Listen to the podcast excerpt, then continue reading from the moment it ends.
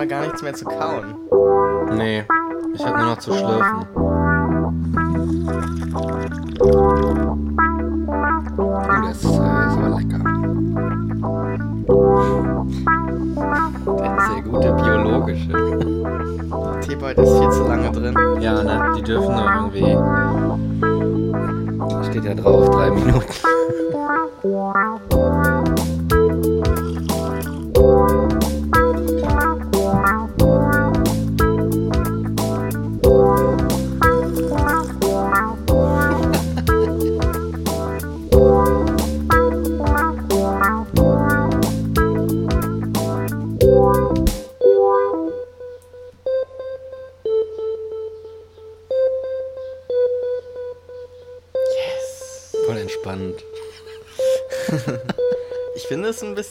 Aufregend. Also es Ja. ist nicht ganz harmonisch, also ne, es ist nicht dur, es ist schon so ein bisschen so, Ja, ja. Alter, was, was passiert jetzt noch? Kommt da gleich jemand um die Ecke und, und hat ein Messer dabei? Ja, genau. Oder rülpst Oder mir rülpst. einfach hardcore ins Gesicht so. Exakt. So. ja. ja, willkommen zurück zu einer neuen Folge Transphilosophisch. Yay. Ich glaube, wir haben heute beide gute Laune. Ja, auf jeden Fall. Das ist schön. Ich habe auf jeden Fall gute Laune. Ähm, und ich habe keine Ahnung, woran es liegt. Passiert. Ist einfach so. Muss man nicht hinterfragen, einfach annehmen und drin leben. Genau. Genau. jetzt da drin. Er lebt jetzt in der guten Laune. genau. Und ähm, ja, äh, wir haben heute auch ein super geiles Thema. Eigentlich das Thema. Das Thema. Und Ja. das Thema werde ich euch jetzt äh, sagen. Es lautet Scham. Scham. Genau. Und jetzt stellt euch alle direkt dieses Meme vor oder dieses GIF aus Monty Python, wo jemand mit der Glocke Exakt. läuft. Und ist das überhaupt aus Monty Python oder habe ich das gerade nur in meinem Kopf? Ich kenne mich mit Monty Python gar nicht so aus. Naja, auf jeden Fall gibt es dieses Meme Hm. und ähm, da sieht man eine Nonne, die durch das Dorf läuft und eine Glocke schwenkt mit dem Arm und immer sagt Shame, Shame. Ich glaube, das ist da Shame, raus. Shame. Aber ich weiß nicht, äh, was genau. Ja, und genau dieses Shame benutze ich sehr gerne, um Leute zu shamen. Ja, Shaming ist das, was wir am liebsten tun in unserer Freizeit, wenn wir nicht gerade Podcast machen. Ja, bevor wir da einsteigen gleich, gibt es natürlich noch den Trans-Teil. Natürlich. Und äh, das ist ganz schön, weil das passt ganz gut, Hm. weil es gibt ja interessanterweise einen Teil des Körpers, der mit Schamworten ausgestattet ist. Ne? Wir Mhm. haben die Schamlippen, wir haben die Schamhaare, Mhm. und so weiter. Ne? Das Interessante ist auch, dass die Schamlippen eigentlich nur bei Menschen mit Vaginas vorkommen. Ja. Das heißt, der Penis ist nicht schambehaftet, Mhm. aber die Vagina schon. Mhm. Man sagt ja auch, man nennt ja auch diesen Bereich die Scham. Bedecke deine Scham und sowas. ah, früher, das ne? habe ich noch nie jemanden sagen gehört. Nee, also das Das sagt noch man so heute nicht mehr. Oldschool meist, ne? So Ja. Mittelalter. Bedecken Sie Ihre Scham. Ja, genau. Also die, Mm. die Scham, ihre Scham lag frei. Vielleicht in so einem alten Liebesroman. Aber ich, Mike, was liest du denn? das möchte ich hier nicht, äh, möchte ich nicht sagen. da schämt er sich. Schäme ich mich, das ist mir peinlich. Genau. Nee, aber es gibt ja, äh, ich habe auch viele alte Bücher gelesen, irgendwie, äh, ich habe ja auch Bücher gelesen, aber ähm, äh, da, da wurde das, ist das hin und wieder auch nochmal, da wird dann so ganz vorsichtig äh, mit der, die Scham darauf Mhm. Ja, referiert. verstehe. Und das, äh, man findet das auch, glaube ich, bei Wikipedia sogar, dass das ähm, eine Bezeichnung dafür ist. Finde ich total interessant. Aber ja, Ja. ja, ja. Genau. Und äh, in dem Bereich verändert sich natürlich auch einiges unter Hormoneinfluss. Und genau, wer jetzt äh, auf solche Details gern verzichten möchte, der skippt jetzt am besten mal so, weiß ich nicht, drei, fünf Minuten oder so vorwärts und äh, kann sich das Ganze ersparen. Ähm, besonders Freunde, vielleicht enge Freunde, die sich so denken, will ich genau wissen, was in Ricks Schambereich so abgeht? ich weiß ja nicht. genau. Ähm, ja, aber das Interessante ist, ich habe ja schon mal darüber geredet, dass äh, die Klitoris wächst, wenn man Testosteron bekommt. Und was jetzt sehr interessant ist, finde ich, ist, also ursprünglich haben wir alle den sogenannten weiblichen Urschleim sozusagen. Also wir sind am Anfang alle weiblich, wenn du so willst. ähm, von den Genen oder dem Anlagematerial her und dann später entwickelt sich erst daraus Penis oder Klitoris oder irgendwas dazwischen, wenn man zum Beispiel Inter ist. Und das Interessante ist, dass dadurch, wenn ich jetzt Testosteron bekomme, mein Körper sich so in Richtung in Richtung Penis entwickelt. Das heißt, ich habe natürlich jetzt nicht so einen Dongel dazwischen den Beinen. Stell mal vor, ey, da wächst ja auf einmal so ein Ding raus. Aber die Klitoris verändert sich wirklich krass und wird wesentlich größer. Und, das ist das Interessante, wenn ich erregt bin, dann wird sie auch steif. Echt? Ja, ist richtig crazy, Alter. Krass. Dann habe ich da so, also ich meine, es ist halt einfach, weiß nicht, wie groß ist sowas, vielleicht so fingerdick oder so. Kommt auf die Finger drauf an. so, aber halt schon wesentlich vergrößert und dann halt, ne, wird halt einfach so, schwillt an und ist dann halt steif. Tatsächlich. Ja. also ich meine nicht wie so ein wie, wie, so ein erregierter Penis, ist ja wie, richtig hart, mhm. aber schon so verhärtet, sag ich mal. Und das schon, das finde ich schon crazy. Das Krass. ist schon ziemlich interessant irgendwie, es was ist, das so macht. Ja, ist die gleiche Suppe irgendwie aus dem der, der Mensch gekocht ist. Ja, genau. Ne? Es gibt dann natürlich keinen Schwellkörper, weil der ja einfach nicht da ist. So und auch nicht wächst, aber so, ne, so ein bisschen was in die Richtung Krass. passiert dann schon. Naja. Das ist echt lustig. Und ich habe jetzt äh, Haare auf den Fußrücken. Auf dem Fußrücken? Genau, also oben drauf. Ach so. Sozusagen. Also ist es nicht der Rücken? So Fußsohle und Fußrücken. Ach so, das über den Zehen quasi. Genau, ja. Also oben. wenn ich von oben drauf gucke, habe ich da jetzt so Hobbit-Haare so ein bisschen. Die hatte ich vorher Hobbit auch Hobbit-Haare. Genau, und ja. so ein bisschen ähm, wachsen mir jetzt immer an den Seiten so kleine Stoppeln, also so da, wo man Koteletten sozusagen hätte, wenn man es rauswachsen, rauswachsen lässt. Ja. Und ähm, die wachsen wirklich schnell nach. Also das ist echt abgefahren. Das ist jetzt schon so ein bisschen, natürlich ganz, ganz wenig und noch langst, länger, äh, noch längst kein Bart, aber schon so, dass die jeden Tag so wachsen und sich so denken, yo, ich bin wieder da. Und ich cool. immer so, hey, ich will dich aber gar nicht. so. Ja, ich verstehe. Da wächst mhm. dann halt einfach irgendwie so ein, keine Ahnung, so ein, so ein Rosenbusch irgendwie mitten im Gesicht. Aber das ist auch witzig, dass es dann, es entwickelt sich also nur in den Kotelettenbereich bei dir. Ja, genau. Also hier so, so ein bisschen dunkle Haare einfach. Und du hast genau. nicht daran gedacht, dir diesen, diesen guten alten, guten, dieses gute alte Style-Accessoire nochmal so ins Gesicht im Koteletten? Gesicht stehen zu lassen. Nee, stehe ich gar nicht drauf. So. Obwohl, also ich meine, wenn ich äh, so einen richtigen Schnäuzer habe, wenn ich so einen richtigen Balken über den Lippen habe und mhm. dann so noch so ein bisschen angedeutet Koteletten. Aber ich mag Koteletten nicht, wenn die so bis runter gehen auf den, auf den, weiß ich nicht, Kieferknochen oder was das ist, sondern wenn die so auf der Höhe des Ohrs irgendwie bleiben, dann finde ich die manchmal ganz nice. Aber muss auch zum Gesicht passen irgendwie. Muss ich mal gucken, wie das bei mir dann aussieht. das genau. ist witzig. Aber im Moment ist mein Ziel tatsächlich, meine Haare zu einem Vokuhila auszubauen, woran ich ah. gut arbeite. So, die wachsen halt wie Scheiße. Und äh, dann halt so meinen Schnurrbart zu entwickeln. Aber das dauert natürlich.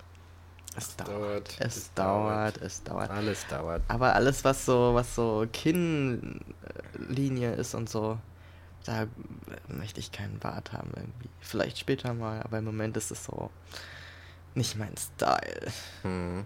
Ja. Ja, ich habe das Ding auch nur, weil ich eigentlich zu faul bin, jeden Morgen eine Nassrasur zu machen. Jetzt mal, weißt halt, das dachte ja. ich mir halt wirklich so. Als ich heute noch drüber nachgedacht habe, dass mir da ja dann so Bart wächst und ich dann mich auch dran gewöhnen muss, jeden Morgen mich quasi zu rasieren, wenn ich an bestimmten Stellen keinen Bart möchte, dann dachte ich so, ja, ich kann mir schon vorstellen, dass das mit ausschlaggebend war bei der Frisur, der Bartfrisur, die du so trägst.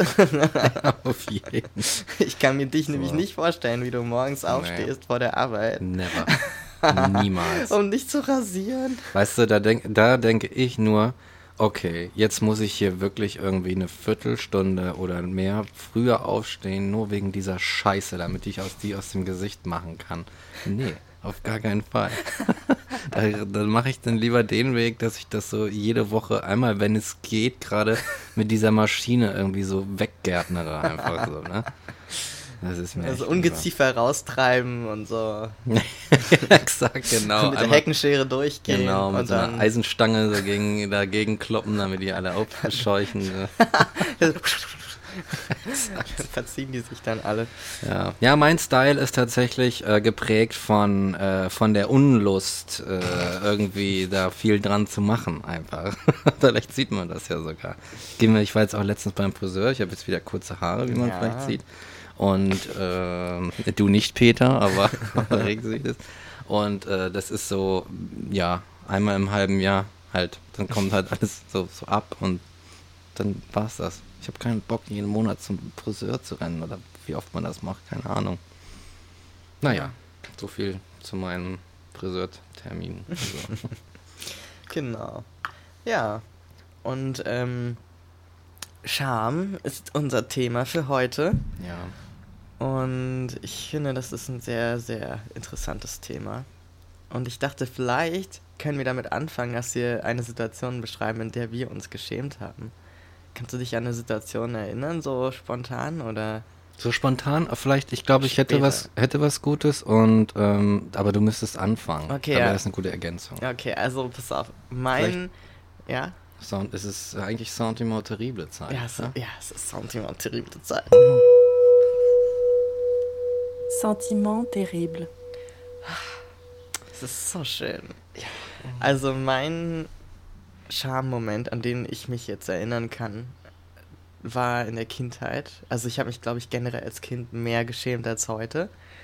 Und ich war damals ein Kind, was so noch sich ähm, Zeit gelassen hat, damit stubenrein zu werden, sage ich mal. ähm, interessanterweise kann ich mich noch an den Gedankengang erinnern und er war so ein bisschen wie dein Friseurproblem.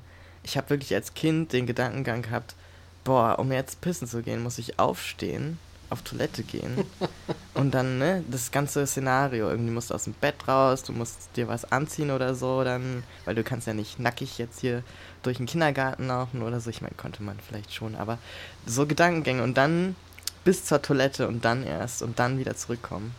Hm. Das war mir zu blöd, da habe ich so gedacht, ich piss jetzt einfach hier ins Bett.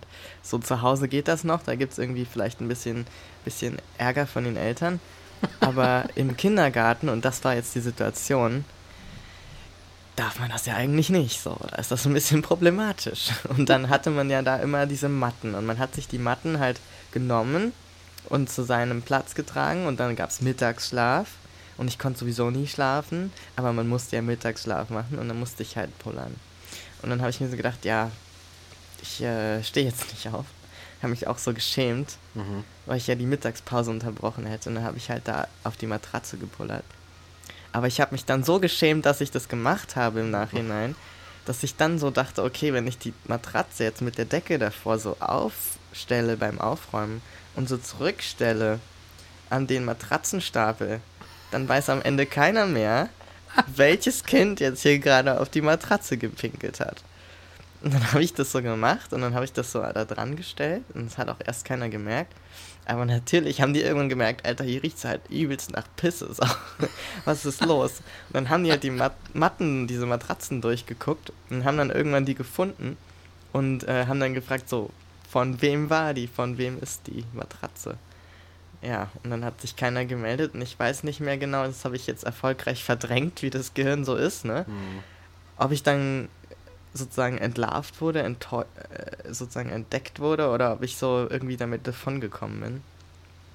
Aber da habe ich mich wirklich ganz, ganz furchtbar geschämt, als es dann so gefragt wurde, wer war das so hm. und das alles. Ja, das war mein Charme-Moment. Verstehe. oh weh, ja, solche, solche Kindheits-Charme-Momente. Die gibt es, glaube ich, zuhau zuhauf, aber ja. ich bin mir gar nicht sicher, ob mir jetzt direkt so eine einfällt. Ich habe nämlich an was ganz anderes gedacht. Ja. Und das ist auch eher mehr so ein äh Sentiment terrible. Genau. Und zwar, ähm, es betrifft das eigentlich gar nicht die direkte Scham, sondern die Fremdscham. Ah, oh. da wäre ich auch später noch drauf ja? gekommen, ja.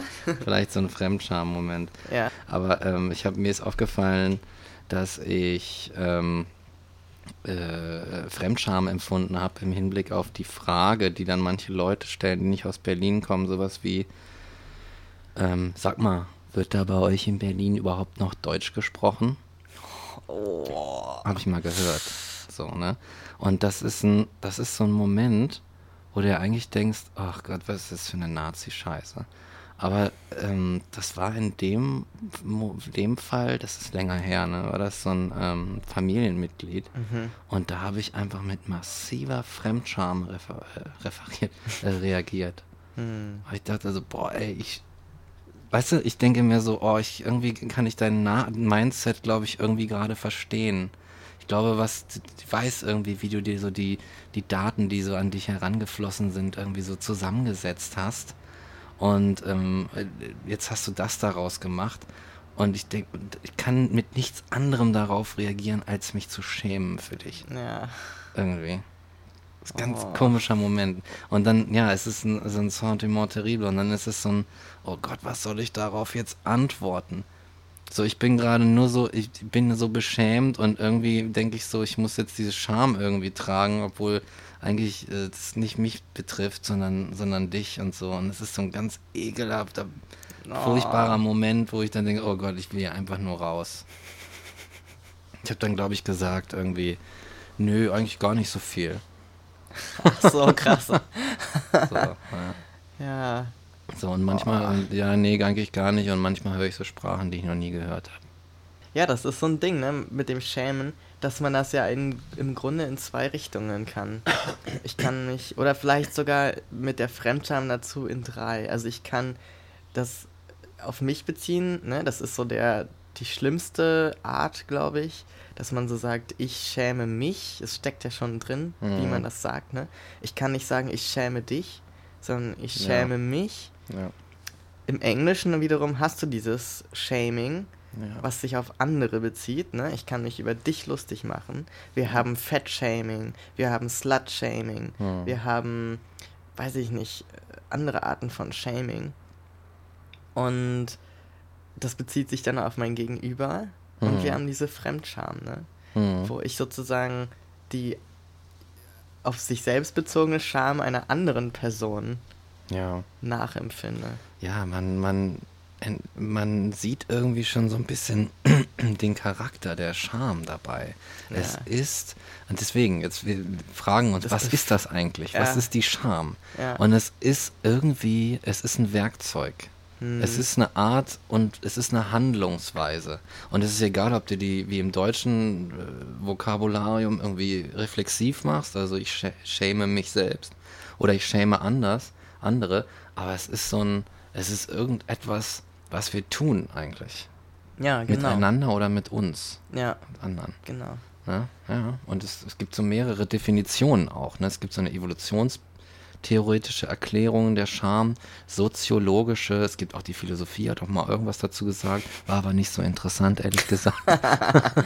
Irgendwie Schleiermacher hat mal irgendwas gesagt, ich würde es nicht lesen, ist langweilig, glaube ich. Aber mm, es gibt halt so viel Auseinandersetzung mit der Scham. Und eine Sache ähm, gibt es, ähm, dass man eine Unterscheidung macht, glaube ich, bei ganzen, ganzen Gesellschaften, die sich der Scham bedienen. Ja. Und zwar, dass man sowas sagt wie, etwas ist eine Schamgesellschaft in Abgrenzung oder, oder auch gleichzeitig eine Schuldgesellschaft. Ja, genau. Das finde ich ziemlich interessant. Ja, genau. Ja, das ist interessant, ne? Das habe ich auch vor kurzem drüber gelesen. Über die Scham- und die Schuldgesellschaften. Vielleicht kann man das noch so ein bisschen aufschlüsseln, ne? Also, Mhm. Dass so die Schuld hat immer was mit Unternehmertum zu tun, irgendwie. Dass man, ja, auf jeden dass man Alter. sozusagen etwas, etwas ähm, tut und um dem entgegenzuwirken, diesem negativen Gefühl, also irgendeine Art von, von äh, ja, Handlung sozusagen am Ende entsteht. Und bei der Scham ist man gelähmt. Als mit der Scham macht man nichts sozusagen. Man empfindet sie nur und, und steht da. Und wie äußert sich das dann als Nation oder als, als Gesellschaft? Mhm. Ja, das ist eine interessante ist- Scheiße. Ich glaube, dass die beiden eng verbandelt sind. Ja. Dass sie irgendwie verwandt sind, sogar auf irgendeine Art und Weise. Scham und Schuld. Das ist interessant, da kommt wieder der Arbeitsplatz ins Spiel irgendwie so. Oder so halt solche, weil, weil Schuld ist ja auch eines so der, eines der gängigen Prinzipien, in denen überhaupt unsere Gesellschaft funktioniert. Auch unsere Ökonomie. Ja. Wenn es keine Schuld gäbe, also dieses, diese Idee der Schuld ja, du musst dich eigentlich ja erst mit, mit es ist finanzielle in dem Fall, äh, Schuld behäufen oder Mhm. belasten, damit du halt überhaupt irgendwas machen kannst, damit Ja. du irgendwas starten kannst, irgendeinen größeren gesellschaftlichen, ökonomischen Prozess vom Stapel brechen kannst, musst du erstmal richtig ordentlich fett Schuld auf dich laden. Oder du hast halt schon irgendwo äh, Kapital, aber dann ja, geht das, ist das auch wieder Geld, das mal irgendwann irgendwem geschuldet wurde oder so. Ja. Oder geschuldet wird. Und ja, äh, und die Scham, die Scham ist ja irgendwie so, ist ja irgendwie eine, eine an, nimm mal Shaming, nimm mal Fett-Shaming. Das ist so ein Klassiker. Ja. Zumal ich gerade eine Novelle drüber schreibe. nimm mal mal so ein Fett-Shaming. Das ist ja, wenn du jemand sagst, oh, du bist so fett, ne? Dann ist es ja ungefähr, als würdest du übersetzt sagen so, ah, guck mal, du hast diese und jene Regel gebrochen und dafür lachen wir dich jetzt aus. Dafür bestrafen wir dich mit Hohn. Mhm. Also, ne, du hast, und da gewissermaßen, du hast irgendwie, du bist der Handlungsweise schuldig geworden, fett zu sein. Und für diese Schuld wirst du jetzt bestraft. Ja. So. Und du und der, der fettgeschämte oder was auch immer du geschämt wirst, leidet ja dann auch darunter. Ne? Auch ob, ob jung oder alt. Ist eigentlich völlig wurscht. ja, Scham funktioniert in jedem Alter. Ja. Es geht, im, es geht, geht immer, Ja, komischerweise. ja. Aber auch nur, wenn man sie auf sich nimmt. Und das Interessante ist auch, dass wenn man Scham empfindet oder sich selbst auch auferlegt, sozusagen, man kann ja auch sich schämen, ohne dass es von außen irgendeinen Impuls dazu gibt, sondern weil man sich Erwartungen ausgesetzt sieht oder an sich selbst stellt, die man nicht erfüllt oder irgendwelche Ideale, die man nicht erfüllen kann, sozusagen, und sich immer daran abgleicht und sich im Grunde für minderwertig erklärt Ja. und sich dann eben schämt. Und was dann passieren kann, wenn man das eben hat, diese Scham an sich selbst gerichtet, die vielleicht von außen gar nicht induziert wird, ist, dass man dann eine Schamlosigkeit entwickelt, um das Ganze abzudecken, dass man ins andere Extrem geht und dann daraus herauskommt und sagt, ich mache jetzt alles, ich, ich äh, trinke zu viel, ich nehme zu viele Drogen, ich ähm, beleidige Leute, ich ziehe mich nackt aus und renne durchs Stadion, ich mache sonst was, weil an dieser Schamlosigkeit die Leute dann sehen, total die Fassade aufgebaut wird darüber, ne, was dahinter steht. Also Dass du so, auch unangreifbar Du bist ne? unangreifbar in dem Moment, wo du diese Schamlosigkeit ausstrahlst, unabhängig davon, wie es eigentlich in dir drin aussieht. Voll und deswegen gut, hast du oft. Menschen, die so scheinbar ein Riesen-Ego haben und unantastbar sind, wo du aber, wenn du die Leute kennenlernst oder wenn sie sich auf irgendeine Art öffnen oder auch wenn sie, und das ist das Schlimmste für so eine Person, entlarvt werden Mhm. in ihrer Schamlosigkeit, dann siehst, dass dahinter eigentlich ein Mensch steckt, der total von Selbstzweifeln zerfressen ist, der gegen sich eine Scham hat, die dir, du dir überhaupt nicht ausmalen kannst. Also wirklich, die so tief geht und, und in seiner Grundfeste ihn schon seit Jahren wahrscheinlich erschüttert, wo, wo das dann so die nächste Reaktion ist. Das ist echt, ja, das stimmt, das ist interessant. Also die Psychologie äh, bringt ja auch äh, ähm, narzisstische Störungen irgendwie mit, mit, mit Schammomenten Ja. äh, als ähm, Ursache irgendwie in Verbindung. Ja, das, das ist interessant, ja, das ist halt, ich glaube, das ist irgendwas, wenn man, wenn man noch sehr, sehr jung ist und die Welt ist gerade quasi so neu und du siehst so jemanden, der so scheinbar so unangreifbar ist und super stark, dann denkst du, wow, was ist das für ein crazy Motherfucker, Alter. Ich will genauso sein. Ich will so stark und abgef abgefickt, abgewichst sein wie, äh, wie der irgendwie. Ne? Aber ja, aber wenn es dann halt, wenn du ein bisschen hinter die Kulissen schaust, merkst du halt tatsächlich, dass es genau das Gegenteil von dem ist, was du dazu zu, äh, zu sehen glaubst. Es ist halt mehr Schein als Sein. Aber noch interessanter vielleicht wirklich viel mehr, dass es wirklich viele Leute nutzen, vielleicht auch so, wenn man noch jung ist, um mit solchen, mit solchen Shaming-Momenten, also halt wirklich auch solchen, solchen Angriffen eigentlich auch einfach umzugehen. Ja. Irgendwie damit klarzukommen, weil du musst ja wieder in die Schule, du musst ja da wieder hin und weiß, weiß Exakt. ich. Ja. Geht ja nicht anders. Du musst da irgendwie mit umgehen. Deine Eltern helfen dir meistens nicht. So, Ja, weil- oder sie wissen gar nichts Genau, davon und du schämst dich, Ja. darüber zu reden. Das kommt ja noch hinzu. Also die Scham ist ja so ein richtiges Arschloch, weil es so ein Teufelskreis immer ist. Also über die Scham zu reden, erzeugt ja noch mehr Scham. Also Ja, zu gestehen, ich schäme mich für etwas, ist meistens etwas, was nochmal die Scham verstärkt. Also ich kenne das selber von mir. Also ich zum Beispiel habe, wie gesagt, eigentlich relativ selten Schammomente. Warum? Darauf kann ich auch nochmal zurückkommen. Aber oft habe ich sie oder mit fast hundertprozentiger Garantie habe ich sie, wenn ich ähm, an einem Abend sehr viel getrunken habe und dann so ein, zwei Tage später oder so, einfach durch den Alkohol, nicht weil ich irgendwas krasses gemacht habe, aber einfach durch den Alkohol und seine Gegenreaktion, den der Körper dann hat, habe ich dann extrem krasse Schammomente, wo ich so mich total in die Selbstzweifel stürze, den Abend oder die Nacht oder den Tag, an dem ich so Mhm. getrunken habe, in Selbstzweifel betrachte und die ganze Zeit denke, ah, ich habe bestimmt das und das gemacht, obwohl ich weiß, dass ich das nicht gemacht habe oder Freunde mir sagen, nein, du hast nichts gemacht oder du ähm, hast dich halt wie jemand benommen, der ein bisschen getrunken hat, aber nicht, ne, nichts über die Stränge geschlagen, aber mein, mein Geist macht daraus halt quasi, du bist der minderwertigste Mensch auf Erden und du hast dich blamiert bis zum Get-No und Oh. in den Momenten ist es richtig schwer für mich, dann zu jemandem hinzugehen und zu sagen, du sag mal, an dem Tag war ich da wirklich, war das peinlich? Und die Peinlichkeit hängt ja stark zusammen mit der Scham. So Mhm, war das ja, peinlich, weil ich ja dann im Worst Case hören könnte, ja, das war peinlich. Und dann wird es ja noch schlimmer. Aber nur in Oh, der ja. Scham zu bleiben, ist auch schlimm, weil ich dann keine Bestätigung habe und mir die ganze Zeit nichts, nichts habe zum Abgleichen und nur meine eigene Wahrnehmung, die ja komplett zerschossen ist in dem Moment. Das heißt, die Scham hindert mich daran, meine Situation zu ändern oder an, an meinem Empfinden etwas zu ändern. Also sie lähmt wieder. Das ist, also das ist, man, man könnte schon fast genial nennen, diesen Es ist Mechanismus, genial. Ne? Ja, total. Ich, also ich finde es großartig. Ja, ne?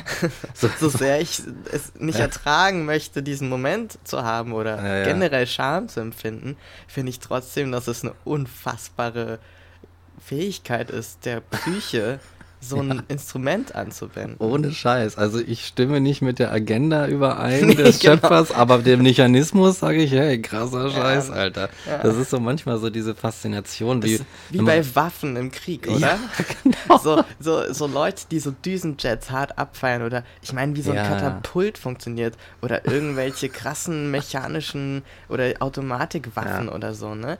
Die Technik dahinter ist unfassbar krass. Ja. Aber was die tun, ist halt furchtbar. So, Ja. ist, äh, Ich habe auch schon manchmal irgendwelche komischen Krimi-Dokus oder sowas gesehen und Mm. dann sehe ich, wie irgendein krasser Dickie irgendwie so seine Mordserie geplant hat und ich denke mir so, Alter, ist der clever.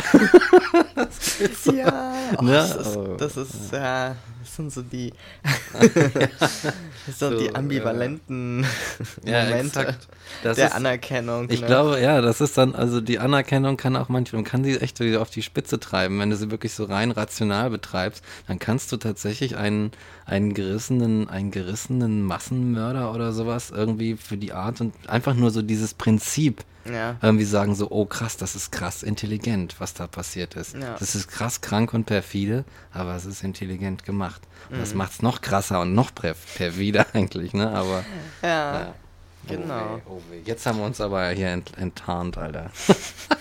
Das Ja, peinlich. das hängt auch krass mit der Scham zusammen, dass man diesen Moment der Entlarvung hat, ne? Mhm. Also dieser Dunning, äh, nicht Dunning-Kruger, das ist der falsche, ähm, der, ähm, Impo das Imposter-Syndrom. Oh ja.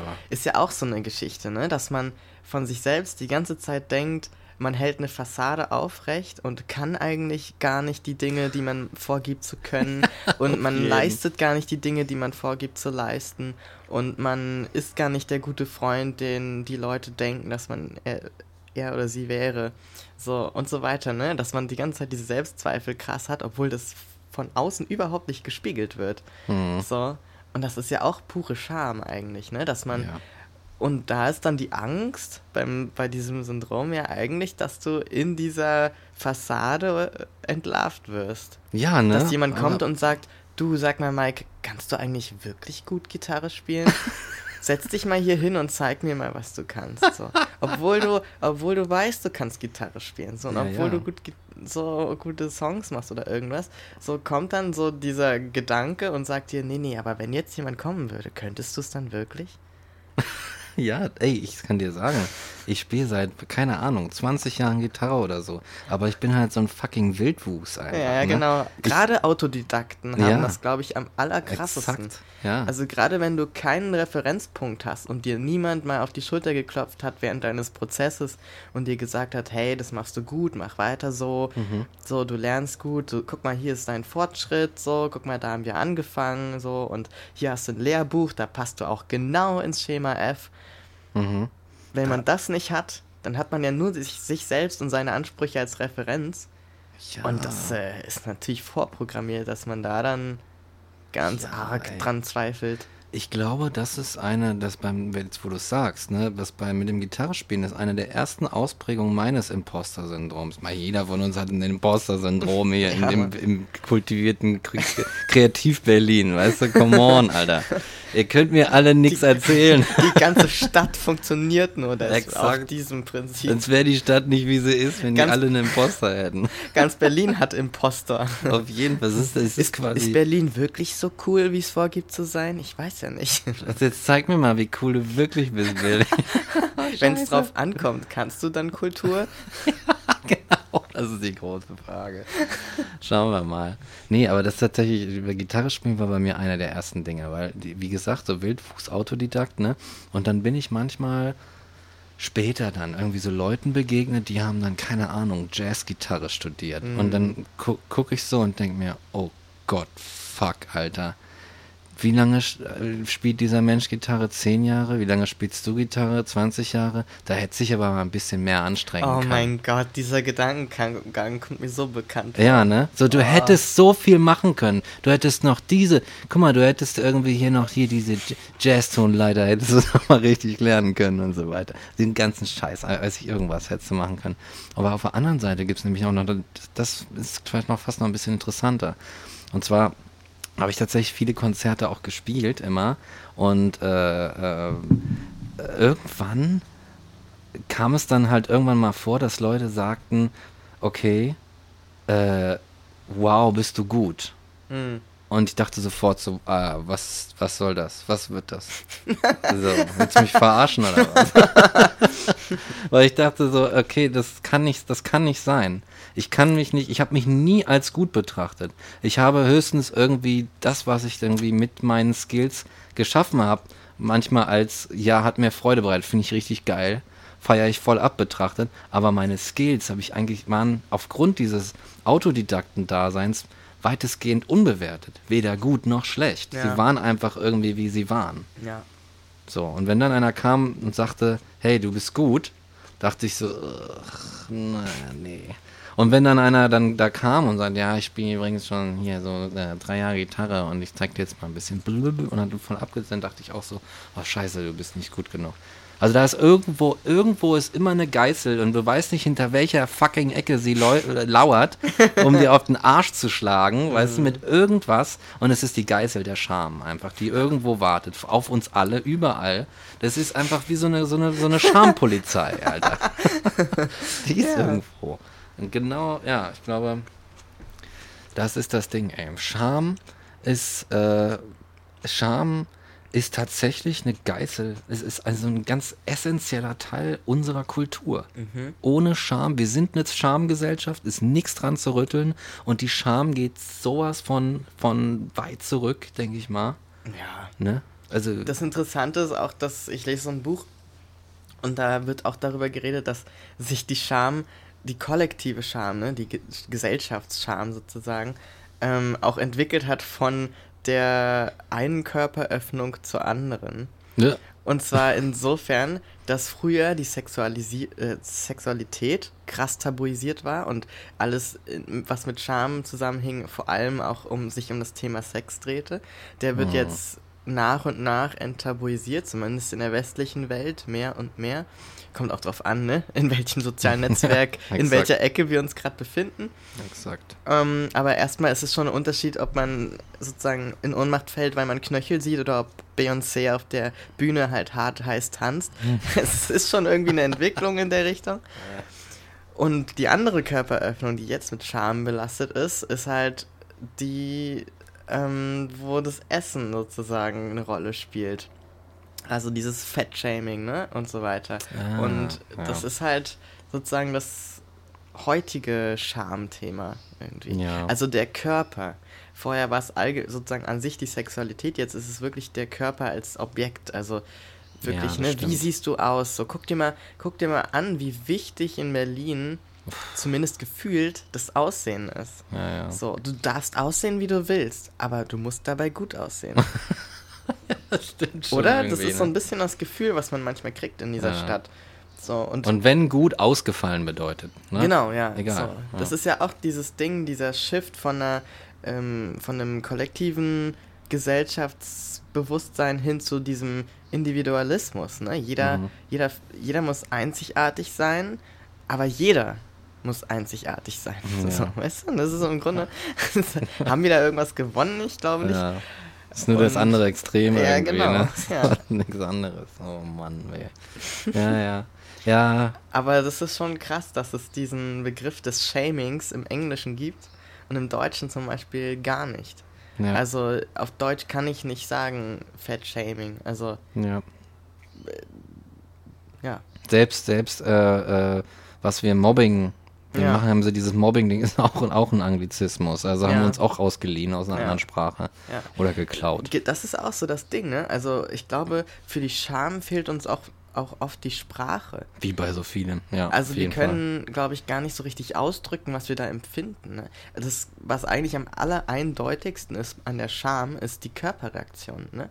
Du, Mhm. du läufst rot an, deine Hände werden an, schwitzig irgendwie, du kannst die Leute nicht mehr angucken, Blickkontakt geht überhaupt nicht, du guckst nach unten auf deine Füße und dein ganzer Körper fällt eigentlich so in sich zusammen. Also so, das ist krass, wie man in diesen Schammomenten Ja. wirklich instantly diese Körperreaktion hat. Also krasser kenne ich das von fast keiner anderen Emotion. So. Ja, das Also ist so, genau das so Ding. auf Knopfdruck, wirklich. Und da reicht ja schon, das hatte ich letztens, einen, Moment, ähm, da habe ich einen Kommentar bekommen, der überhaupt nicht böse gemeint war oder irgendwas.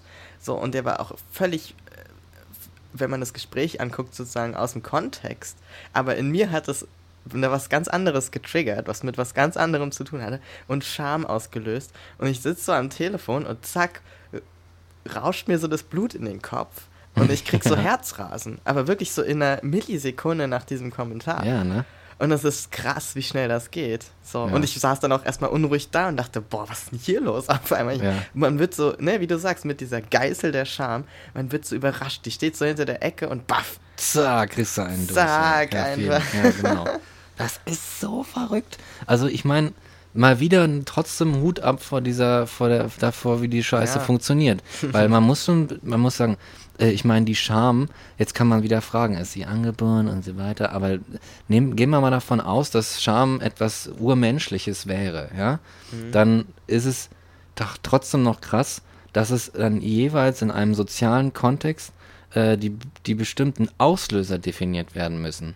Ja, weil ähm, das musst du erstmal mitkriegen. Und ich glaube, das beste Beispiel dafür ist, ähm, ähnlich wie bei, bei deinem Eingangssentiment terrible, dass wir bis zu einem gewissen Alter völlig problemlos nackt am Strand rumlaufen.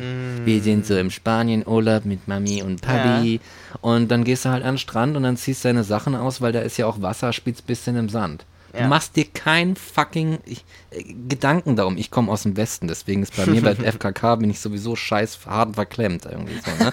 Ja, ich gar nicht. Ja, ja, ja, du kommst nämlich aus dem Osten. Und Ja, ich ja. bin halt so ein scheiß Wessi und ich habe das, ich habe viel mit, mit, mit Leuten aus dem Osten irgendwie zu tun aus irgendeinem Grund. Ich da, Ist schon wieder so ein Begegnungspodcast, ne? Wir treffen Ost und West aufeinander. genau, Ossis und Wessis, jetzt kriegen wir ganz neue Hörer hier, so die ganzen Älteren. Endlich reden sie mal miteinander. Endlich nach der, oh Gott, ey, das stimmt. Oh nein. Naja, jedenfalls, aber irgendwann kriegst du das dann so beigebracht. Ne? Mhm. Irgendwann kriegst du, ich meine, man kann sich dran erinnern, irgendwann kriegst du es mit. Irgendwann merkst du, oh scheiße, ich möchte nicht, dass das jemand sieht. Ja, ne? Und du verstehst noch gar nicht warum. Genau. Du, du weißt nicht warum, aber es passiert irgendwie so in dir und du merkst so, ich muss meine Scham bedecken zumindest mal oder sowas. Und so diese, so Körperteile.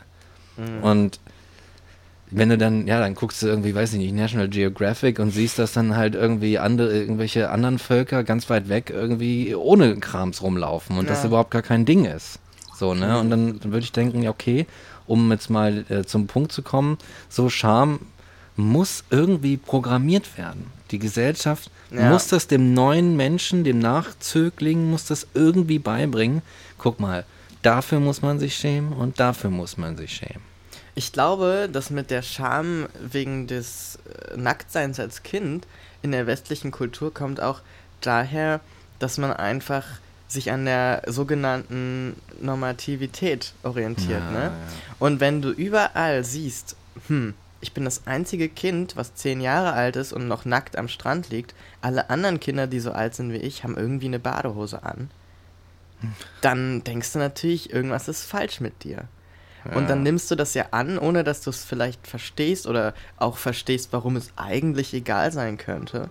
Hm. Und nimmst das erstmal an, weil du das so siehst. Und im Grunde geht es ja auch immer um, um dieses repräsentiert werden. Und wenn du das eben Ja.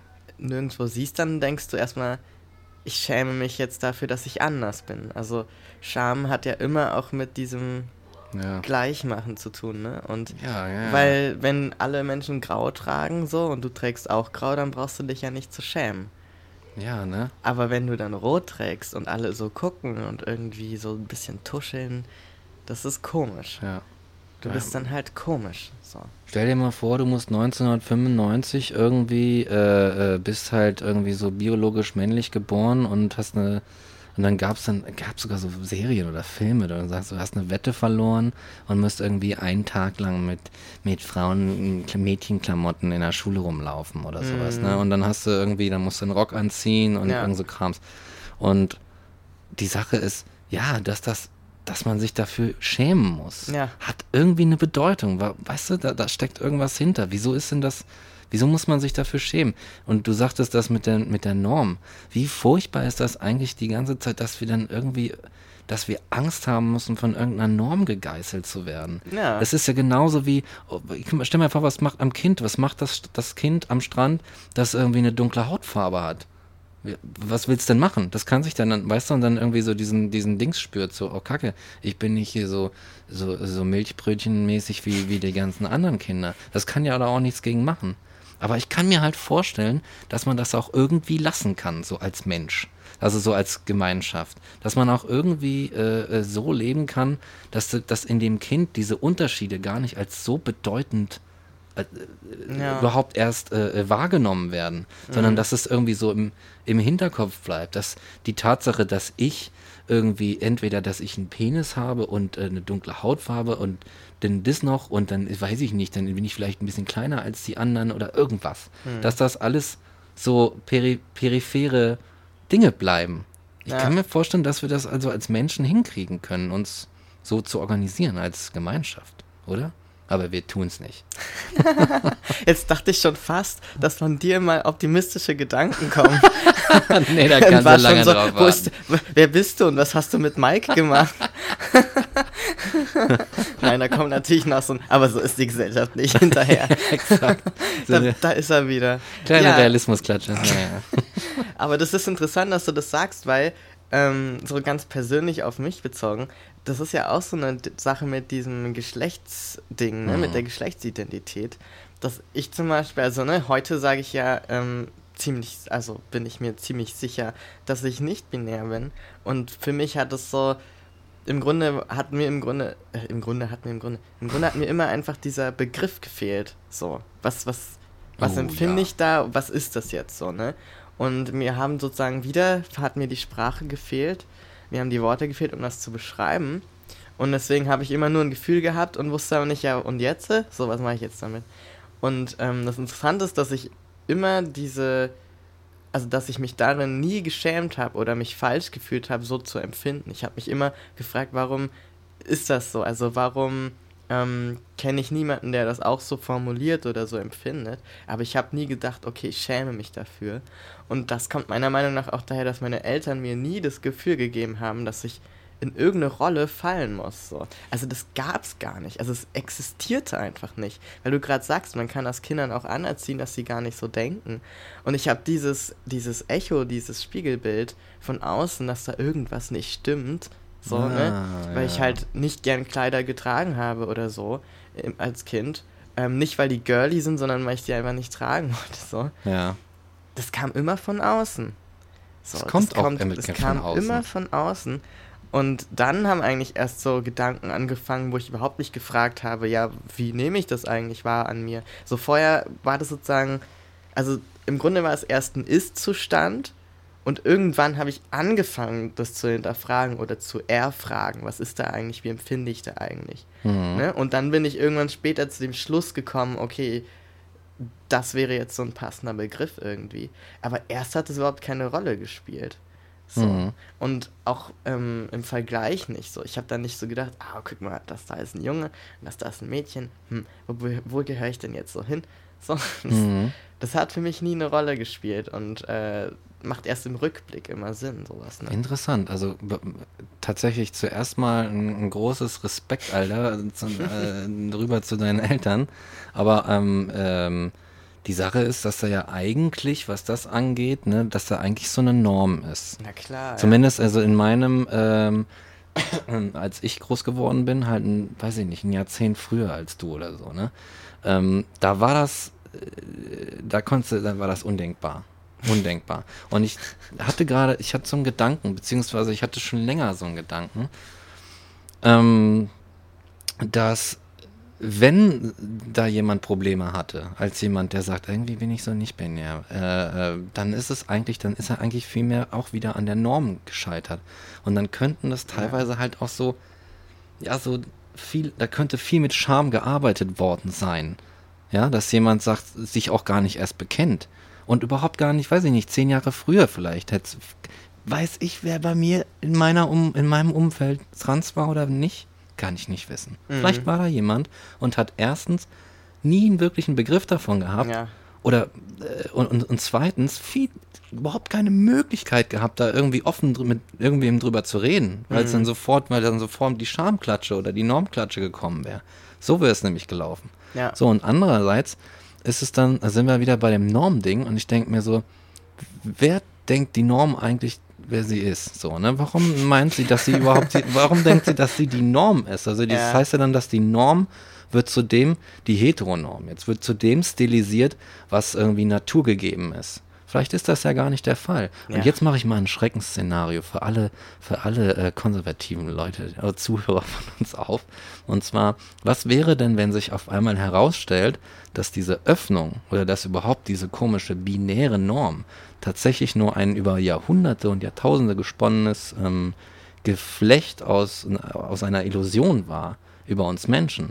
Und dass am Ende vielleicht rauskommt, dass, dass, dass wir überhaupt gar nicht binär sind, sondern dass wir irgendwas ganz anderes sind und dass es einfach nur in unserer komischen Gesellschaft und in unserer Kultur irgendwelche Mechanismen gab, die das so streng einfach unterdrückt haben und gesagt haben, nee, das muss so und so laufen, das muss so und so geben, Menschen müssen so und so heranreifen und dann solche und diese und jene äh, Lebenswege haben, ne? dass man das einfach, dass man da immer mit dem Finger drauf gebraucht hat.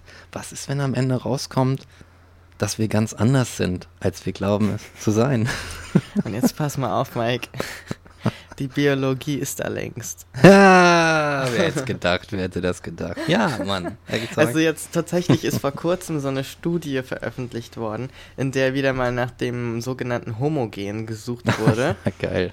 Und äh, surprise, sie haben es nicht gefunden. Wer hätte das gedacht? Und äh, was interessant ist an dieser Studie, dass viele Leute das so verstanden haben, auch aufgrund der Verkürzung dieser Ergebnisse durch die Medien, dass sozusagen tatsächlich ähm, nach einem Gen gesucht wurde, weil die Annahme dahinter stünde, wenn man von der Evolutionstheorie ausgeht, wäre Homosexualität ein Fehler. Müsste es eine Mutation sein, die dann diese Homosexualität endlich erklärt. So, das ist sozusagen das, was viele Leute hinter dieser Studie vermuten und was vielleicht auch ein bisschen dahinter steht. Aber interessant ist, wenn man sich die Statements der WissenschaftlerInnen dazu anguckt, ist, dass sie tatsächlich sagen, ähm, was wir rausgefunden haben, ist, dass nicht ein Gen, sondern eine ganze Anzahl von Gensequenzen bestimmt, was für eine Homosexual äh, was für eine Sexualität man später hat. Und, und das ist das Interessante, dass wir da wesentlich mehr gefunden haben in diesen Gensequenzen als Hetero und Homo. Äh, ne? Also so im Surprise, Grunde eine surprise, Bestätigung dessen, dass es noch wesentlich mehr gibt und auch was die Geschlechtsidentität betrifft, die ja auch in den Genen irgendwo wahrscheinlich liegt, sozusagen, dass also da selbst die Wissenschaft und äh, vor allem die Biologie längst von diesem binären Bild abgekommen ist. Und ich meine, guck dir das Tierreich an. Wir können auch noch mal eine Folge dazu machen. Das sollten wir. Ähm, das Tierreich ist ja mal sowas von äh, Inter und Trans und weiß ich nicht was alles. Mhm. So, dagegen sind wir gar nichts, ja. Also, Und die haben keine Begriffe davon. Die, Nö, die, machen das die- halt ja, einfach. Das ist so. das Geile, und die machen es einfach so, ne? Oder auch hier Pinguine, die irgendwie zu zweit ihre zwei Männchen irgendwie das Ei aufziehen. So ist vollkommen normal bei denen. So, Mhm. Voll cool. Hm, Machen sie einfach. hm. Insofern, ja, es tut mir leid, liebe Binär-Fans da draußen. ich weiß, Einsen und Nullen sind leicht zu verstehen, so für den manchen ein oder anderen. Aber Ja. das ist leider nicht die Realität. Es gibt auch mehrwertige Logiken, um das mal so zu sagen, die nicht nur 0 und 1 beziehungsweise wahr und falsch oder sowas als äh, Werte haben, sondern, sondern noch viel mehr. ja. Genau. Ja, die Scham. Äh, und am Ende ist sie es, die den Laden doch so ein bisschen am Laufen hält. Ne? Mhm. Schuld und Scham ist die Geißel der Menschheit. Irgendwas, also, oder? ist es nicht so? Bam. Bam, Schuld und Scham. Ja. Das ist auch interessant, ne, wegen, weil Scham auch so viel mit diesem Trans- oder generell LGBTIQ plus A etc. Thema zu tun hat. Hm. Weil viele der Begriffe selbst haben damit zu tun, dass sie schambelastet sind. Also dieses Coming Out kommt ja auch von Coming Out of the Closet. Ne? Also aus dem, Ja. im Grunde aus der, aus der Besenkammer kommen. Mhm. Und ähm, wo man sich versteckt hat. Wo man sich versteckt hat, weil man sich schämt. Genau. Dafür, dass man irgendwie scheinbar anders, in Anführungsstrichen, tickt als diese komische Norm. Ja. So, ne? Und ähm, selbst dieser Begriff ist eigentlich schambelastet. So. Und Ja. auch dieses ganze Thema, dass man sich irgendwie nicht traut, seinen Eltern zu erzählen, sich, sich nicht traut, irgendwie irgendeine Handlung zu vollziehen, so zu sagen, ähm, ich beginne jetzt eben die Hormontherapie oder ich lasse jetzt irgendwas operieren oder ich ändere jetzt meinen Namen und so weiter.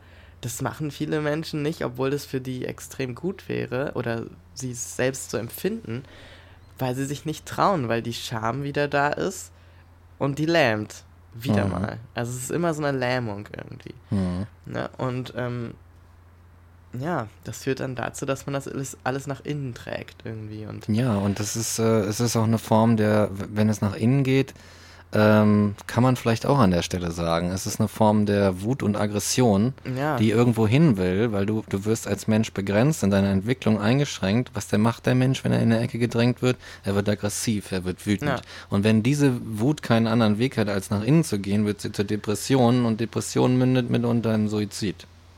Also, sorry, aber es ist halt so hart, so, ne? Ja, es ist auch das heißt, wenn du so. jemanden shamest, tust du ihm wirklich was an. Ich glaube, damit Ja. darüber machen sich viele Leute keine Gedanken. Ja. Dass wenn du jemandem, wenn du in irgendeiner Hinsicht, ob du Slut-Shaming, Fat-Shaming, äh, äh, weiß ich nicht, Trans-Shaming, nimm dir irgendein Shaming Mhm. machst, dann tust du damit, machst du was richtig Schlimmes, auch wenn das auf den ersten Blick nicht so aussieht. ja, So, das ist wie Gift ins äh, G- Trinkgrundwasser zu kippen. Das siehst, sieht auch ganz okay aus, so nachdem das das da löst reingekippt sich ja hast. auf, man sieht es ja gar nicht mehr. Genau. Die ersten Menschen sch- sterben erst am nächsten Tag oder so, keine Ahnung. Ja. So, ne? ja.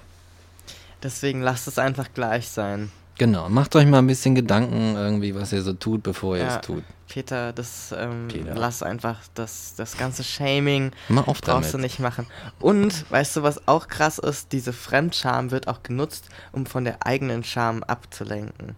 Da hast du Ah. nämlich dieses ganze sogenannte, in Anführungsstrichen, Assi-TV. Was Ja. auf RTL 2 läuft, weißt du, so mitten im Leben, Familie im Brennpunkt, etc. Diese Sendungen existieren doch bloß, damit irgendwelche, in dem Fall ja Deutschen, sich äh, darauf stürzen können, um zu sagen, guck mal, sind die peinlich, sind Ja. die schlecht, sind die dumm, sind die Ja, ja. bescheuert.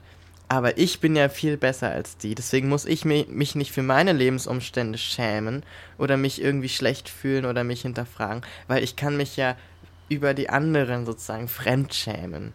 Ja, So. oh, das ist so eine Auslage. Man so lagert das so aus, wollte ich gerade sagen. Das ist eine Auslagerung der eigenen Scham. Weil wenn Ja, du Mann. wirklich mit dir im Reinen bist, das ist jetzt so meine steile These, ne? Aber generell ist mein Eindruck immer wieder, wenn Menschen wirklich mit sich so im Reimen, im Reimen, Im Reimen, im Reim. Reimen, im Reimen, im Reinen sind und so nicht im Sinne von, hier, ich bin eins mit meiner Natur und meiner Umwelt, Ja, ja. sondern wirklich so im Sinne von, ey, ich bin ich und ich bin okay damit, wer ich bin. Ja, ja. So. Ne, das Ja. reicht ja schon als Aussage, dass so ein Mensch überhaupt kein Interesse daran hat, andere zu schämen, sich an, über andere lustig zu machen, andere zu verletzen, gegen andere aggressiv zu sein oder irgendeine Art von, von Konflikt sogar überhaupt erst zu schüren. So. Ich Mhm. meine, dass die vielleicht entstehen, sei mal dahingestellt, das passiert ja. Es ist ja auch immer eine Sache von mindestens zwei Parteien. Aber an sich besteht erstmal nicht dieses Bedürfnis oder dieser Wunsch oder dieser Impuls, das zu tun. Weil man nichts von sich nach außen projiziert. Weil man nicht sagt, dieser Mensch verkörpert etwas, wofür ich mich schäme oder wofür ich geschämt wurde, kann ja auch sein, ne? Dass Menschen, die dick sind, dann am Ende andere dicke Menschen schämen, weil Ja. sie es selber immer abkriegen und sagen, so, jetzt bist du aber mal dran. Jetzt bist weil, du aber Weil mal ich krieg's ja genau. auch immer ab. Genau das, Alter. Genau das. Also ich glaube, es ist auch, dass viele Leute sich dann irgendwie so äh, äh, auch gerne so in so eine Illusion, in so einer Illusion suhlen, wie so ein glückliches Schwein irgendwie im Stall, weißt du, dass sie nicht, dass sie nicht das Problem sind. Mhm. Sondern hier guck dir mal die Leute an, die dabei, weiß ich nicht, gibt's noch Talkshows? Weiß ich gar nicht. ich guck das ja Oh, gar weia. nicht. Ich weiß es Hast nicht. du wirklich so sehr den Anschluss verloren? Ohne Scheiß, ich habe keine Ahnung mehr, Mann, Alter, was es, da gibt, passiert. es gibt leider immer noch Talkshows und sie sind immer noch so, wie du sie wahrscheinlich in Erinnerung hast. Wahrscheinlich. Und zwar, dass da Menschen hingesetzt werden, die alle eine Ansage bekommen haben, die da heißt, Hauptsache die Fetzen fliegen, damit die Quote stimmt. Äh, So ungefähr ist, glaube ich, Alter. die, die äh, unausgesprochene Ansage da manchmal. Widerlich. Ich meine, das ist jetzt auch total pauschalisierend. Ne? Es gibt auch gute Formate, natürlich. Ja. hm. Aber ähm, es hält sich in Grenzen. Das habe ich mir gedacht. Ja, nee, das ist jetzt meine ja. Einschätzung. So, vielleicht sagt irgendjemand, ja, die deutsche Debattenkultur ist der Peak Intelligence. Vor allem im Fernsehen. Vor allem im Fernsehen. Oh, war ja, ey. Ich weiß es nicht. Ich meine, ja. Oh, ich dachte, das Fernsehen ist doch auch wirklich mittlerweile wirklich jemand, der schon länger im Krankenhaus liegt und von dem man halt auch keine Lust mehr hat zu besuchen und von dem man eigentlich gar nicht weiß, wie es ihm geht, ob es noch da ist. Ja, es ist hart, ne? oh, das ist schon sehr hart. das ist hart, aber Vor allem für Menschen, die Leute im Krankenhaus liegen. Ja, das stimmt, allerdings. Ey. Äh, Aber äh, äh, nichtsdestotrotz, äh, das ist tatsächlich, äh, ja, äh, das Fernsehen für mich. für mich ist es genau das und nichts anderes. Aber ja, äh, so ein Patient, der nur noch an der Atemmaschine namens Rundfunkgebühren hängt. exakt. Die Rundfunke. Ja, anders, anders wäre es halt schon lange, im, lange äh, auf dem Friedhof halt, ne? Naja, So, naja, ich glaube, du hast schon noch einige Leute, die Fernsehen gucken. Das ist, glaube ich, wieder sehr stark die Berlin-Blase, wo wir so sagen, ja, kennst du jemanden, der noch Fernseher zu Hause hat? Nein, natürlich nicht. Ja, ich gucke auch nicht mehr, nur noch Netflix. Aber geh mal raus aufs Land. Da Hm. steht in jedem, ich meine, bei, mein, bei meinen Eltern zu Hause stand zeitweise in mehreren Räumen Fernseher. Mhm. Ja, bei, So, ne? kenne ich auch. Klassiker also irgendwie, auf dem, vor allem auf dem Dorf so. Weil Ja, da ist ja auch keine Alltagsunterhaltung, wenn du vor die Tür gehst. So. Dann musst du dir den Alltag äh, aus Berlin oder aus anderen äh, Places to be halt in- ins Wohn- Wohnzimmer holen. So. das äh, stimmt. Und das Ja, ist auch und, eigentlich keine so äh, dumme Strategie. Und ich meine, viele, das darf man ja auch nicht vergessen, ähm, man sagt ja immer, ja, man braucht Fernseher nicht, man hat Internet. Viele Formate und Inhalte, die du im Internet konsumierst, sind ja ursprünglich aus dem Fernsehen. Mhm. Das darf man immer nicht vergessen, glaube ich, dabei. So, guck mal, die Tagesschau oder irgendwelche Mhm. Sendungen, irgendwelche Serien, die sind alle auch erstmal im Fernsehen oder werden von TV-Produktionen finanziert und äh, produziert Ja. und landen dann erst im Internet. Also, Die Sache ist, ich, ich äh, um das Fernsehgespräch vielleicht mal ins Ende, Ja, Ende genau. zu leiten, aber ähm, Entschuldigung. Äh, nee, ist okay, kann man echt mal drüber reden. Ähm, ich sehe halt den, den, den Fernseher so als, als, als Möbelstück quasi. Ja, das Sehe ich stimmt. zurückkommen. Aber was ist es? Es ist ein Smart TV. Weißt du, die Leute gucken schon noch Stuff auf einem Fernseher. Haben so Ja. ein schönes, geiles Flachbildding irgendwie sich ins Schlafzimmer gedonnert oder so. Aber ähm, kein lineares Fernsehen mehr. Hm, ja, okay, das stimmt. So, ne? Ich, und ich glaube, dass. Ich glaube, das nicht, ist. mehr, nicht mehr programmieren Nee, und auf VHS aufnehmen. exakt ist nicht mehr drin. Ich glaube, dass es geht halt in einfach die, die Entwicklung geht weg vom linearen Fernsehen hin zum digitalen Fernsehen. Und das ist, wird, das wird tatsächlich, glaube ich, so dann irgendwann bleiben. Die Sender begreifen es auch so mittlerweile. Dann haben wir bald mitten im Brennpunkt bei Netflix. Hm. Und dann können wir uns vom Netflix-Computer fremdschämen. Oh ja. Oh weh, oder bei Amazon Prime. Naja. Aber ähm, ja, Scham und Schande. Ich muss sagen, ich hänge auch gedanklich noch ein bisschen an dem, was, was du vorhin gesagt hattest. Ähm, ich hab's schon oft gesagt, aber ich sag's nochmal. Ich glaube, dass wenn wir sagen, ähm, wir rechtfertigen jemandes Handlungen, zum Beispiel Homosexualität oder nicht-binär äh, Handeln oder, oder Transhandeln, wir rechtfertigen das damit, ähm, dass äh, die Gene so und so sind oder wir Ja. versuchen das, ist das Diskriminierung durch die Hintertür. Ja. Und das geht einfach nicht klar. Das, das ist ja wie so ein, ah scheiße, jetzt wollen die alle Freiheit, diese komischen anderen Leute da. Jetzt müssen wir mal schnell ein Gen finden, damit das klar geht. Ja. Das kann das kann's nicht sein, eigentlich. Ja. Ne? Ja. Ja, ja. Und keine Ahnung. Es ist einfach arrogant zu sagen. Ähm, ich meine, hat man, man hat auch kein Hetero-Gen in dem Sinne gefunden. Das brauchst dann irgendwie nicht. Ja, genau, aber das ist wiederum, das meinte ich vorhin, das ist diese Verkürzung dieser Studienergebnisse durch die Medien, weil die Macher Ah, der ja. Studie, ich habe mich halt dann mehr damit beschäftigt, ähm, das halt explizit gesagt haben, ja, wie, so ist es nicht gedacht, ne? Und es soll keine Rechtfertigung sein, sondern eigentlich geht es darum zu erforschen, was bestimmt unsere Sexualität ganz allgemein und wo, ne, in der Gensequenz findet man das. Ja, Und natürlich bestimmt die dann auch die Heterosexualität. So, ja. ne? Aber was die Medien in dem Fall dann draus gemacht haben, und das liegt wahrscheinlich auch daran, wie dann diese Ergebnisse kommuniziert wurden an die Medien, ist halt eben genau das, ne? Verkürzt auf, wir suchen das Homogen. Hm. Und wenn wir das Homogen gefunden haben, dann ist okay. Dann dürft So. ihr. Dann, Dann dürft ist ihr, okay. dann dürft ihr Schwanz und Arsch und so. Genau. Das geht dann klar. Exakt, dann So. ist es okay. Ja. Wenn das ähm, ähm, äh, Mutter Natur oder Gott Natur irgendwie absegnet, Ja. dann ähm, so habet ihr euren, äh, seinen, ihren Segen. Was auch Ja. immer.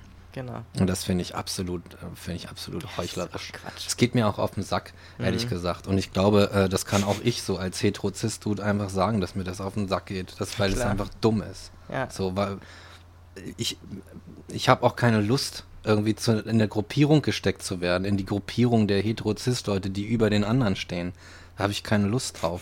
Es geht mir auf die Aber, Nerven. aber Mike, du bist doch der, die Krone der Schöpfung. Du bist doch Evolution, nee, also evolutionsbiologisch bist du doch der beste Typ, Alter. Du bist der Typ, der hier Kinder zeugen kann und so, Oh ne? ja, Weil die du bist Crème ja, du bist hetero, du bist potent und du kannst rausgehen und ganz viele kleine Mikes zeugen.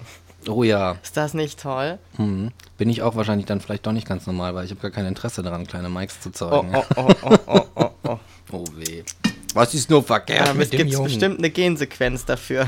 Ja, garantiert, ja. Und bevor, bevor die nicht gefunden ist, muss ich noch ein Kind zeugen. Siehst du? Ja, Jetzt mach dich mal auf die Suche nach dem keine Kinder wollen gehen. exakt, genau. Ach ja, Peter.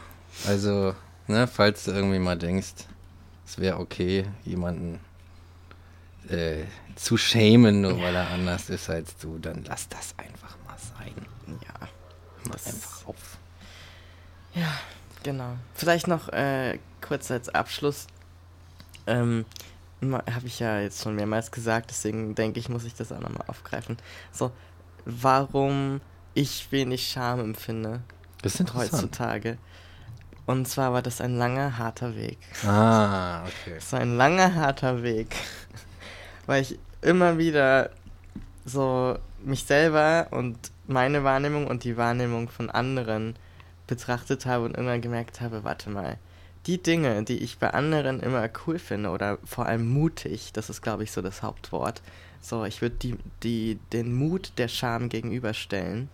So. Mhm, sehr gut, ja. Ähm, immer Leute, die ich mutig fand, haben eigentlich Dinge gemacht, wo ich dachte, wenn ich das jetzt machen würde, dann würde ich mich das wahrscheinlich äh, nicht trauen. Also ich würde es gar nicht erst machen, weil ich mich schäme. Ne? Vor dem eventuellen, äh, weiß ich nicht, ähm, Shaming, was dann kommt oder so, ne? Weil ich irgendwas falsch mache oder irgendjemand Mhm. das uncool findet oder so. Das heißt, die Scha Scham hat mich wieder gelähmt, so diese Dinge zu tun. Aber dann dachte ich, hä, aber ich sehe die ja bei anderen Menschen, dass die das machen und ich finde es nicht peinlich. So. Mhm. Ich, ich schäme mich nicht fremd. Dann ist ja irgendwas komisch in meiner Wahrnehmung. Und habe dann irgendwann so schrittweise, deswegen langer harter Weg, ähm, angefangen, so Dinge zu tun, wo ich so dachte, oh Gott, ist das peinlich. Oh Gott, schäme ich mich. Und dann aber gemerkt, hey, es passiert ja gar nichts. Okay, dann Ja. probiere ich mal noch ein bisschen mehr.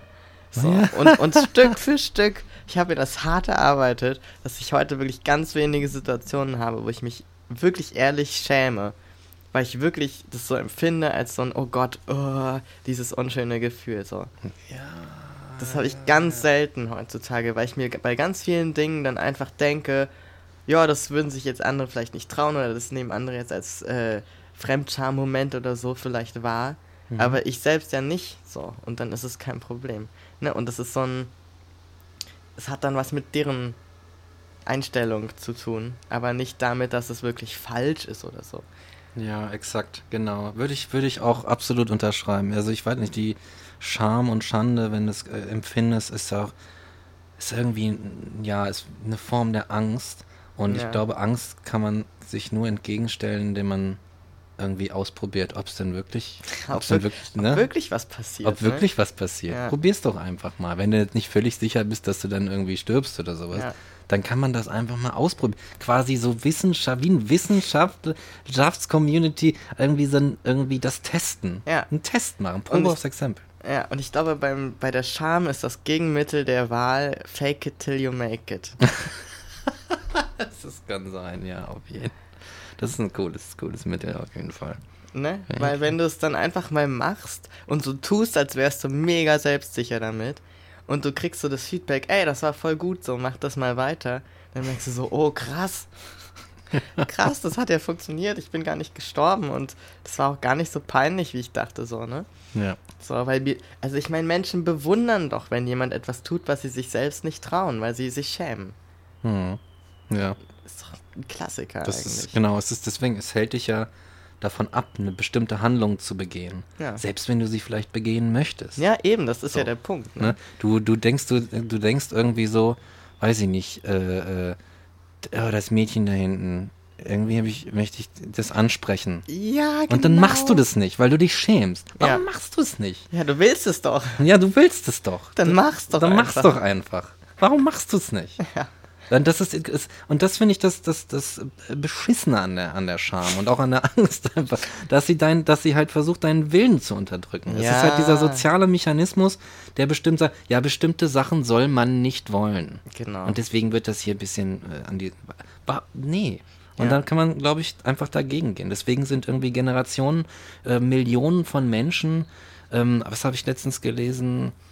Irgendwie, äh, äh, sind 140.000 Menschen von den homosexuellen Gesetzen in Deutschland verurteilt worden. Zum Beispiel.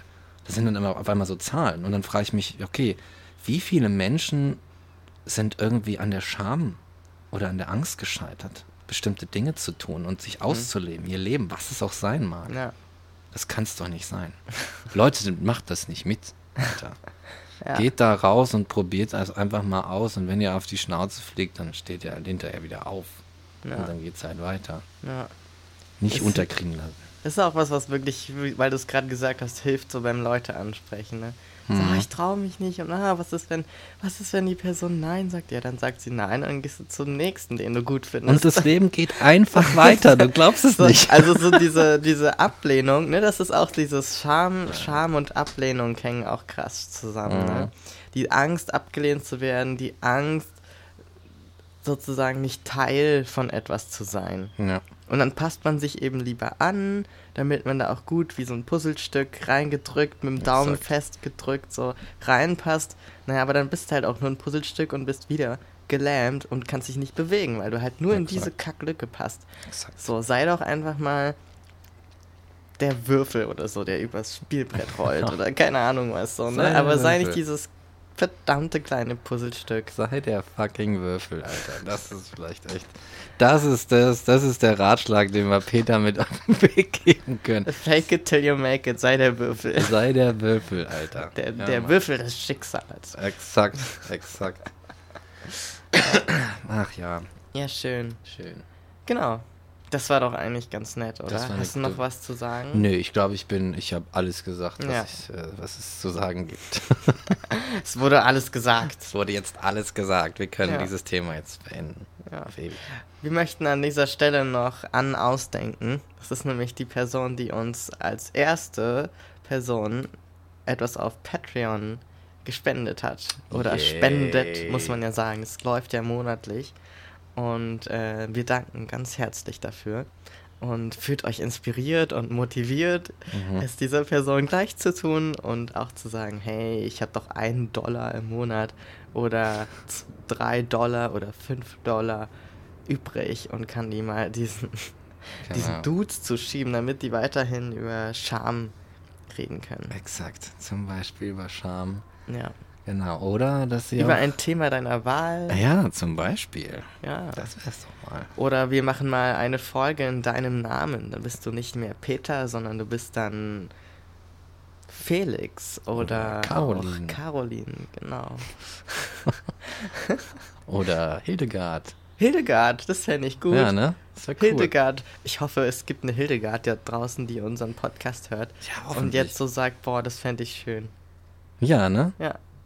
Liebe, liebe Hildegard, das machen wir gerne für dich. Ja, Hildegard. Das ist eigentlich, das ist auch ein Name, der ist so ein bisschen, der hat jetzt so einen Stempel, aber eigentlich ist das ein cooler Name, Total oder? schön. Hildegard. Und dann kann man den so mit Hilde abkürzen. Genau, mit oh, Hilde. total schön Ja, eigentlich. Mann, eigentlich ein geiler Name. Finde ich gut. Kann man stolz drauf sein. ja. Wenn man sonst nichts hat, kann man immer noch auf seinen Namen stolz Genau. Liegt außer, außer dem, dem Fernsehprogramm sein. von Genau. RTL. Ja. Und als Ausklang haben wir heute wieder einen schönen Song für euch. Und zwar von Neustadt. Das ist eine Band mit Lutz Steinbrück in, ja, in der Band. das ist die Person, die ich kenne. Und das ist ein ähm, Lyriker und Autor, der ganz famose Texte und Gedichte schreibt. Und eben, wie gesagt, auch eine Band hat. Und diese Band heißt Neustadt.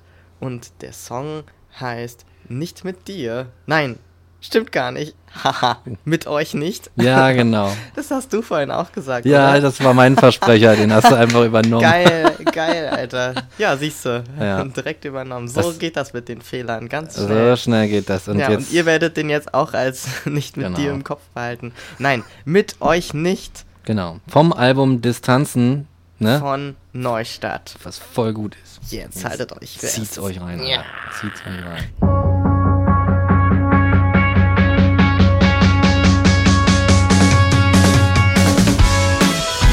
Das ist so geil. Willkommen zur Transphilosophisch Sitcom.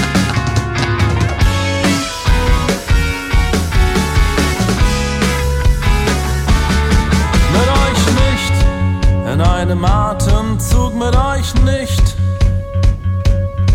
Das artet aus in Selbstbetrug und fällt doch ins Gewicht. Mit euch nicht, mit euch nicht, mit euch nicht, mit euch nicht.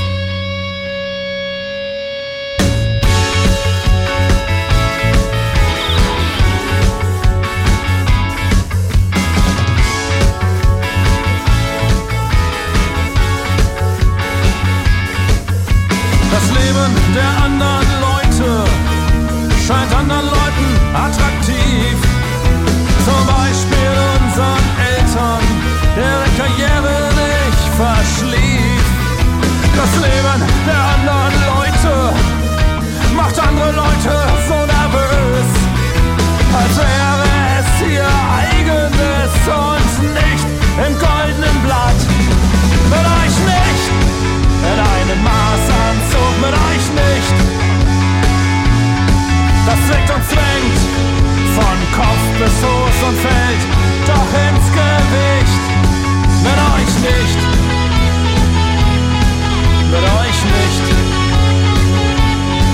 mit euch nicht, mit euch nicht.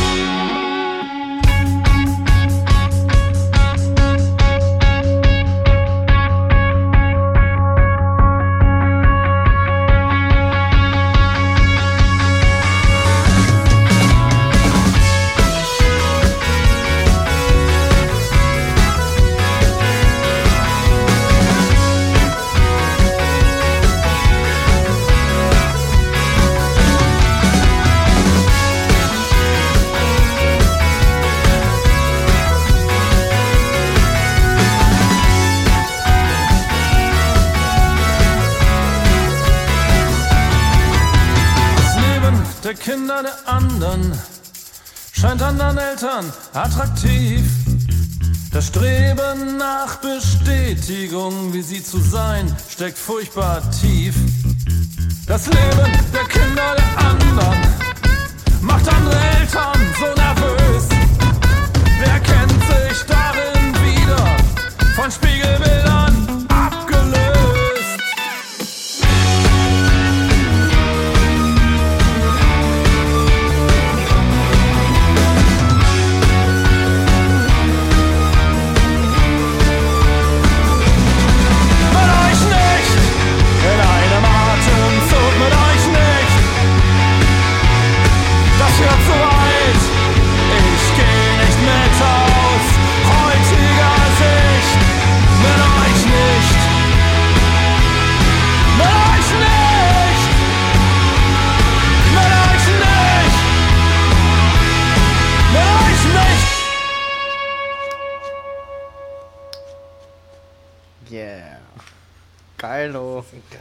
Richtig geil, richtig geil. Und er passt auch so gut. Ja, es ist genial.